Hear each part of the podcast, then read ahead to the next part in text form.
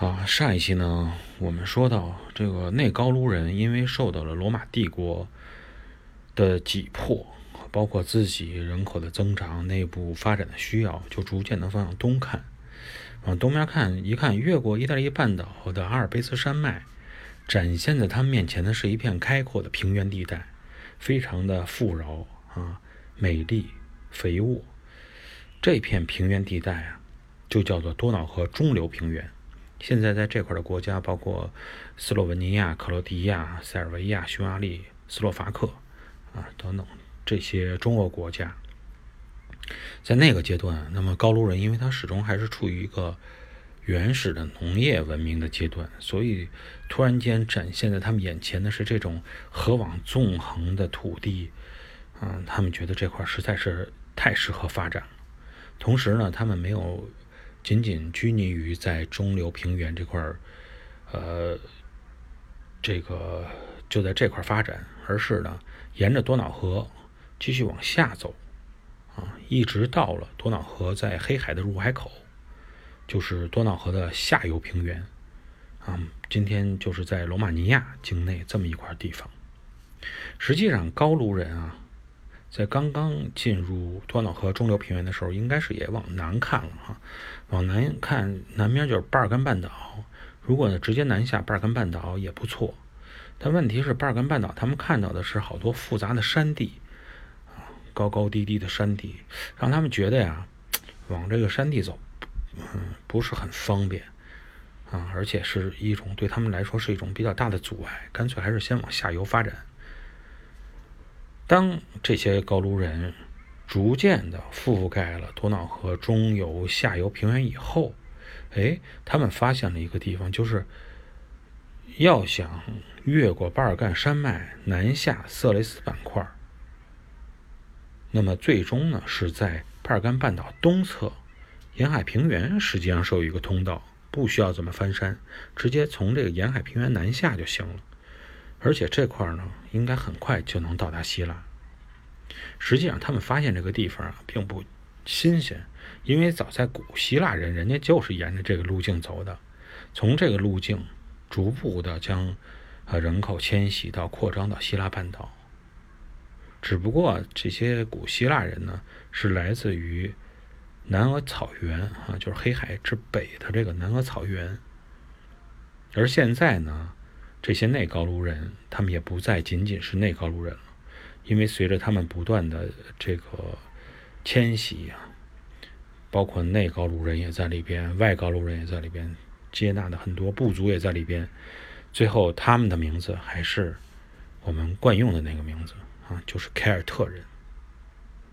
而正是这些凯尔特人啊，就是那些让南欧文明感到头疼的蛮族。凯尔特人呢，觉得色雷斯这个地方不错，但是呢，也不是说是一片处女之地啊，这个拱手就可以给你的。这块已经有马其顿人的踪影在里边了。由于马其顿人的存在，所以凯尔特人入主色雷斯的行动根本就非常的不顺利。开始，马其顿这个王国本身他就试图想成为爱琴海的主人。如果他觉得我要去失去了整个色雷斯的控制权啊，那也就是我失去了通往亚洲的陆地通道。那么色雷斯这块当时什么状态啊？不是说马其顿完全的控制了整个色雷斯地区啊？看地图呢就能看出来。从巴尔干山脉以南，那么以奈斯托河、埃罗斯河平原为核心的，就是色雷斯地区。那么今天。是被希腊、土耳其、保加利亚分割成了三块儿啊，根据整个的位置就分成了什么西色雷斯、东色雷斯，还有北色雷斯。那么在这三个色雷斯板块之中，应该说土耳其所控制的东色雷斯啊是位置最重要的。一方面呢，它是西色雷斯、北色雷斯两个板块，对这两个板块起到了一个承上启下的作用。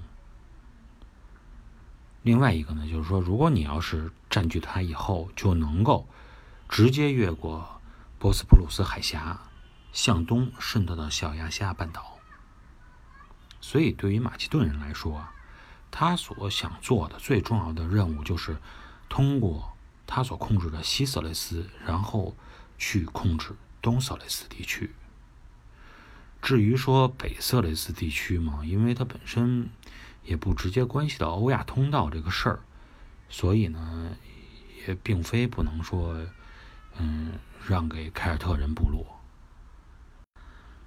正是因为凯尔特人渗透到了北色雷斯地区啊，所以实际上位于东色雷斯地区的一些战略要点，比如说拜占庭，嗯，从历史上你也能看到。曾经或者说是曾经经常遭受到这种，嗯，凯尔特人也好，高卢人的这种侵扰。不过，因为马其顿人的存在，所以凯尔特人没法去控制住东色雷斯地区。换句话说，也就是说，凯尔特人现在东进的这种陆地通道是止步于黑海西岸。但我们在上一节也说了，说这个，那么位于黑海南岸的小亚细亚半岛北部沿海地区的啊，比尼提亚、本都两个王国，不是因为得到了强力的支持，就是得到了凯尔特人的支持，避免了被马其顿塞琉古王朝吞并的命运，一直在处于这种独立的状态。那么这又是为什么呢？那么原因就在于凯尔特人。啊，无法去占据波斯普鲁斯海峡两岸的土地，这是确实实际情况，但不代表着他们没有办法进入小亚细亚半岛，发挥他们的影响力。嗯，事实上，客观来讲，凯尔特人能够出现在小亚细亚半岛，还不是完全是出于他们主动入侵的这个结果，而在某些程度上来讲，他们是被希腊人请到那儿去的。请他们过去的，就是上述提到的比提尼亚和本都两国这个两个国家。为什么会请他们呢？那么还是又回到了希腊文化里边的战争中经常出现的一个名词，就是雇佣军。基于这种商业属性，在希腊人战争中，雇佣军几乎是取代了公民军队，成为了战争的主角。啊，雇佣军经常能够看到。本身这两个国家为了对抗强大的多的马其顿塞琉古王国，所以这两个国家呃一直是处于这种愿意去雇佣兵啊，帮他们去获取自己的维持住自己的独立地位。而实际上，他们雇佣最多的就是凯尔特人，他们说白了就是凯尔特人的雇主。对于他们来说，即使是说马其顿人，你完全控制住了波斯普鲁斯海峡，那也没用。你控制住了陆地上或者海峡这种陆地方面的这种啊行军路线，你也无法切割掉我们去雇佣凯尔特人的这种方法、这种联系。只要我需要，海上运输什么商船啊、运输船，完全有能力把这些蛮族，他们认为比较强悍的蛮族啊。整个部落都可以输入到小亚细亚半岛来帮助我。那么也有朋友来问啊，说就觉得说这两个王国是不是怎么为什么特别想独立出去呢？有独立的这种条件，或者说地理条件不满足的时候，还要引入外援啊，自己非得是这种独立出来，一直保持独立状态，有什么必要的想法原因呢？实际上原因很简单。当你在很多问题上找不到原因的时候，那么你依然要回到我们一直在这个这些节目中贯穿的一个原则，就是从他的欲望上找原因，从他本身的利益上找原因。究竟他要获得什么样的利益，他才会去做这件事情？付出这么大的努力，他究竟想要什么？实际上呢，你如果从这个方面想，就能很快的啊。抽丝剥茧一样把问题看清楚，就是这两个国家与凯尔特人结盟，实际上就是想让黑海的贸易一直控制在自己的范围之内。避免地中海上的势力、地中海里边的势力，这些希腊势力去染指黑海贸易。